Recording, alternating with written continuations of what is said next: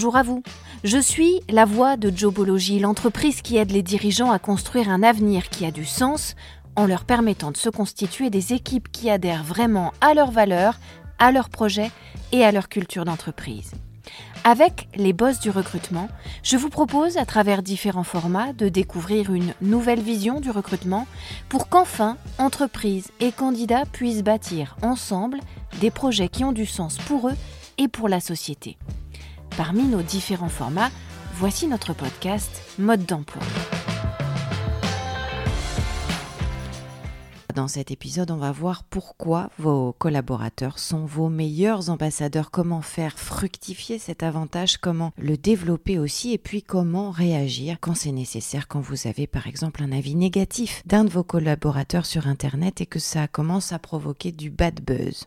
Recruter, c'est évidemment d'abord attirer des candidats qui vous ressemblent, des candidats intéressants, des candidats talentueux, des candidats qui ont envie de travailler pour vous et avec vous, on l'a longuement vu dans les épisodes précédents. Et pour attirer ce type de candidat, ce profil de candidat, il faut faire de plus en plus attention aujourd'hui à la manière dont vos collaborateurs parlent de vous à l'extérieur. Parce que de plus en plus d'études montrent que les candidats des années 2020 et au-delà, eh bien, accordent du crédit et de plus en plus de crédit aux entreprises dont les collaborateurs sont contents, dont les collaborateurs en place affichent leur bien-être au travail, leur bonheur professionnel, leur sérénité et leur épanouissement, bref, une satisfaction globale. Les mentalités évoluent aussi. Beaucoup de RH n'en tiennent pas compte et c'est une erreur parce que si autrefois on avait un peu peur quand on était candidat de se renseigner sur son futur patron, c'est normal, on avait peur que ça se sache, on avait peur de déplaire, et eh bien aujourd'hui ça n'est plus du tout le cas. Au contraire, les candidats n'ont plus du tout peur de se renseigner sur vous et ils partent même du principe que si vous êtes un bon recruteur, vous devez apprécier, tolérer, accepter cette curiosité. Et que si vous ne le faites pas, eh bien c'est que de toute façon vous n'êtes pas un bon employeur.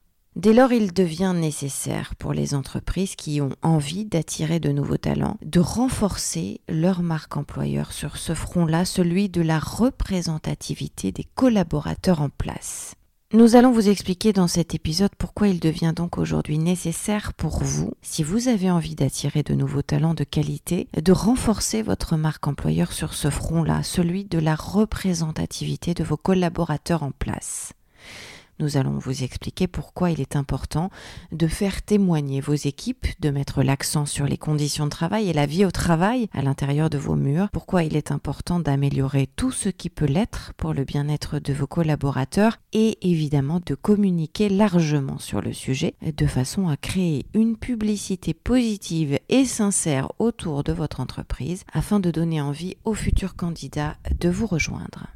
Voici donc nos secrets pour une marque employeur basée sur les collaborateurs en tant que meilleurs ambassadeurs de qui vous êtes. Notre secret numéro un, c'est de ne jamais oublier que les candidats aujourd'hui recherchent des avis. Il y a encore quelques années, la majorité des candidats à un poste effectuaient leur démarche discrètement dans leur coin, en solo, parce qu'ils avaient euh, à la fois peur de la concurrence, peur de se faire piquer le poste qu'ils convoitaient, mais aussi parce qu'ils avaient peur des retombées négatives qu'il pourrait y avoir du côté de l'employeur potentiel si jamais ça se savait qu'il était en train de se renseigner euh, auprès des équipes déjà en place dans l'entreprise ou dans le réseau de son futur patron. Aujourd'hui, les choses se sont carrément Elles n'ont pas seulement changé, elles se sont vraiment inversées. Les candidats recherchent systématiquement maintenant des avis, à la fois en interne et à la fois en externe, sur l'entreprise auprès de laquelle ils envisagent de postuler. Le contexte économique, la crise sanitaire, les tensions sur les marchés accentuent cette tendance parce que euh, ce sont les entreprises aujourd'hui qui savent communiquer le mieux ou plus précisément qui savent faire témoigner positivement leurs salariés efficacement, qui tirent leur épingle du jeu les premières. Du coup, ça crée évidemment une très saine émulation, c'est à qui séduira le plus les meilleurs candidats en faisant le mieux témoigner ses collaborateurs ambassadeurs. Ça stimule la concurrence entre vous et vos adversaires, mais c'est une très bonne chose parce que c'est une très bonne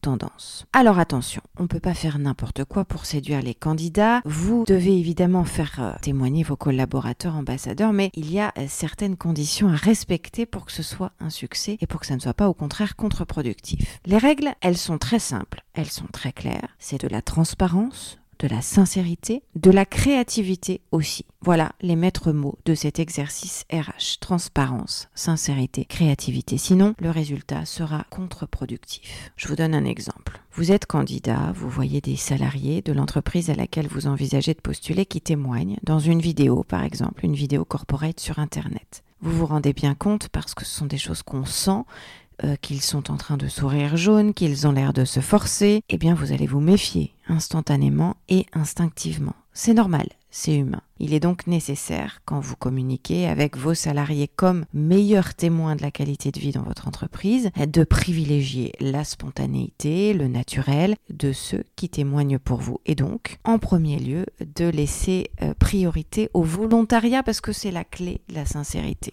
Mieux vaut un message au ton un peu décalé, mais qui transpire du positif et de la joie de vivre au travail, plutôt qu'un message qui va entrer dans les clous, dans les codes, mais dont on sent que le collaborateur récite un texte tout fait ou un texte écrit par d'autres, et donc sans personnalité, sans vraie sincérité et de façon finalement assez artificielle. Laissez vos collaborateurs faire, laissez-les décider de la manière dont ils ont envie de parler, du format, si c'est avec de l'humour, pourquoi pas?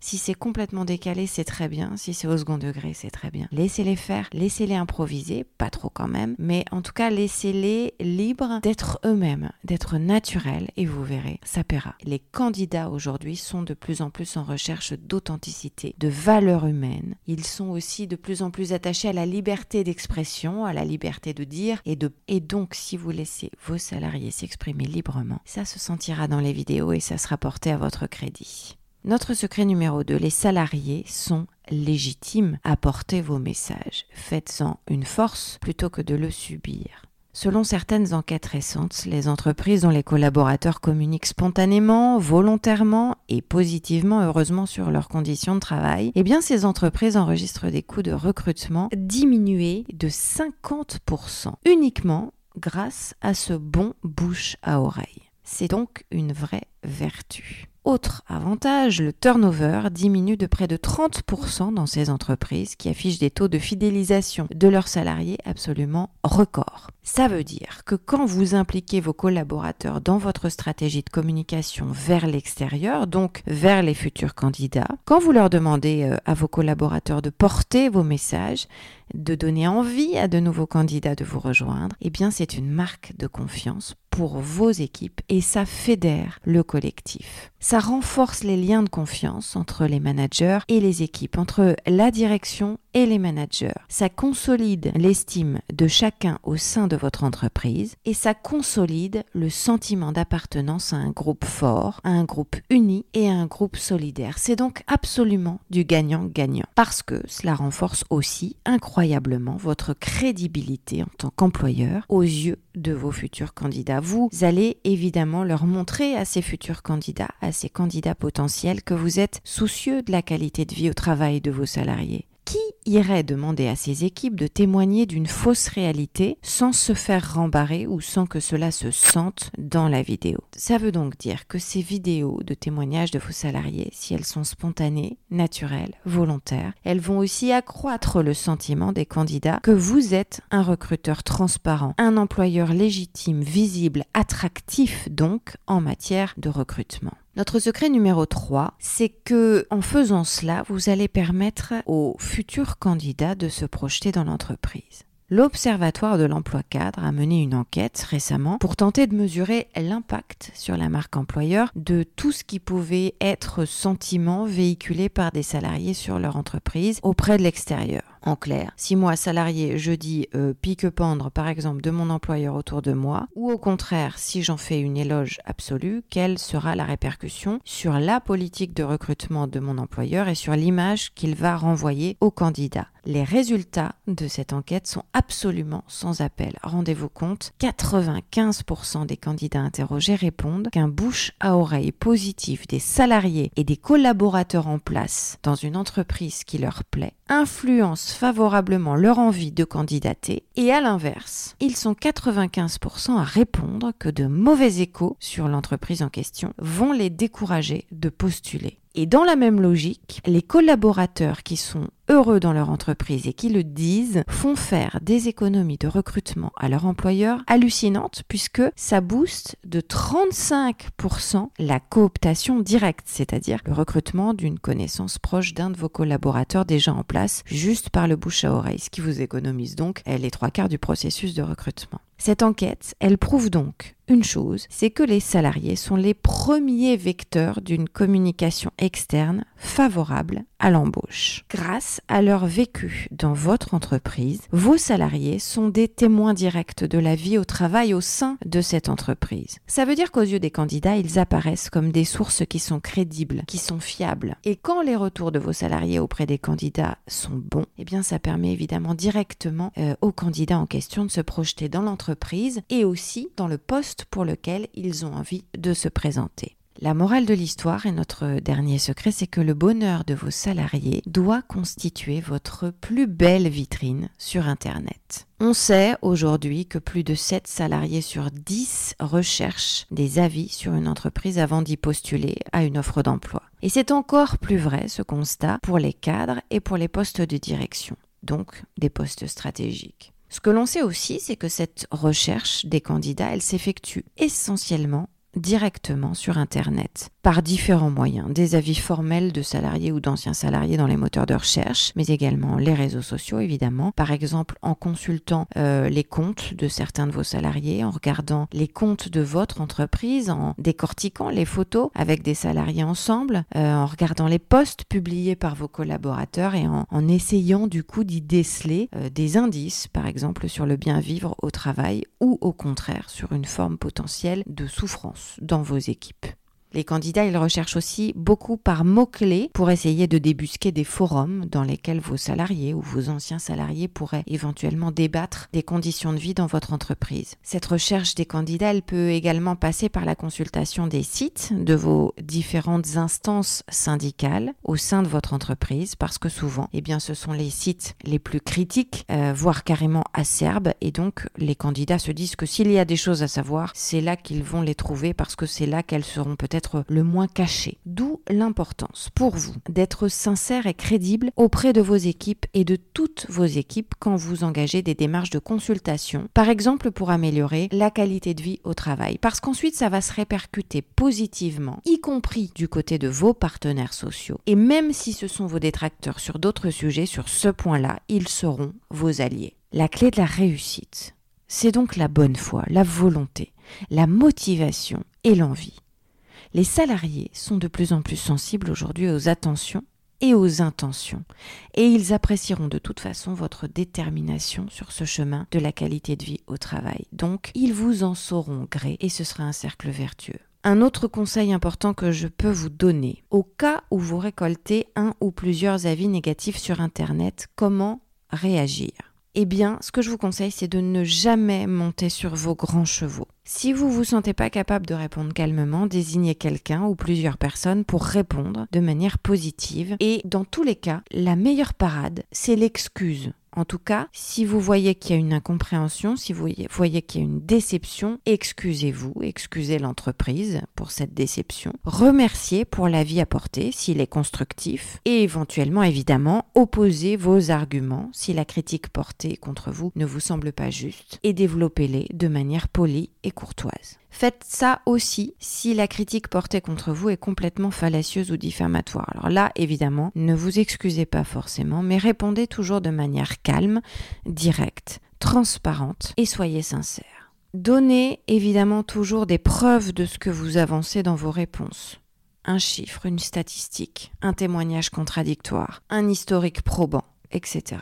Je vous dis ça parce que, toujours d'après les enquêtes récentes, 65% des candidats disent que s'ils lisent une réponse construite, crédible et honnête d'une entreprise à une critique négative sur Internet, eh bien, ça contribue plutôt à améliorer leur avis sur l'entreprise en question au lieu de les dissuader d'y postuler. Ça vaut donc le coup d'y passer un peu de temps Et si vous ne vous en sentez pas capable, de déléguer une ou plusieurs personnes de vos services RH ou euh, médiation pour répondre à votre place ce qu'il faut retenir, c'est que un avis sur Internet, qu'il soit négatif ou positif, il améliore votre marque employeur à condition que vous y répondiez bien.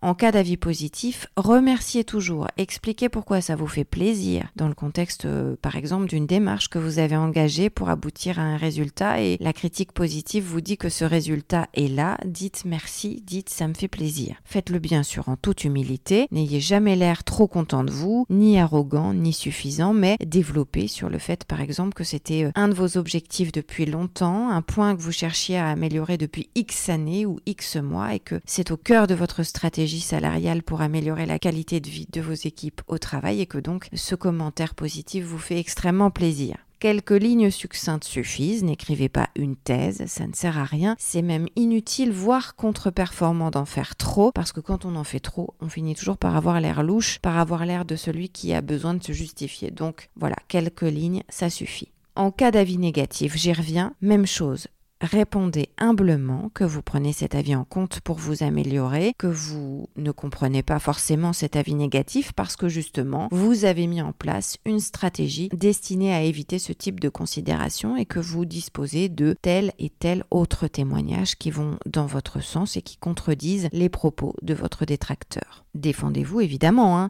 personne ne vous dit de faire systématiquement euh, la carpette, mais faites-le poliment, faites-le calmement, faites-le factuellement avec des preuves de ce que vous avancez. Et dans tous les cas, que ces avis soient positifs ou négatifs, panachez-les sur vos pages internet. N'édulcorez pas les avis négatifs, ne les supprimez pas complètement parce que là aussi, ça serait contre-productif puisqu'on vous soupçonnerait finalement de manquer de transparence et d'objectivité, de ne pas être honnête. Alors que si vous les assumez, si vous y répondez, eh bien l'a priori des candidats qui les liront sera plutôt favorable alors évidemment, si vous avez vraiment 100% d'avis positifs, évidemment, d'abord on vous en félicite et ensuite ne vous en excusez surtout pas. Ne vous inventez pas d'avis négatifs, ce serait n'importe quoi, c'est tant mieux pour vous. Mais si vous avez des avis négatifs et que vous les supprimez, c'est une erreur parce que les personnes qui les ont laissés, ces avis négatifs, et qui ne les verront pas apparaître en ligne, elles vont trouver un moyen euh, de le signaler, de vous le faire savoir, de le dire haut et fort et donc ça va vous retomber dessus.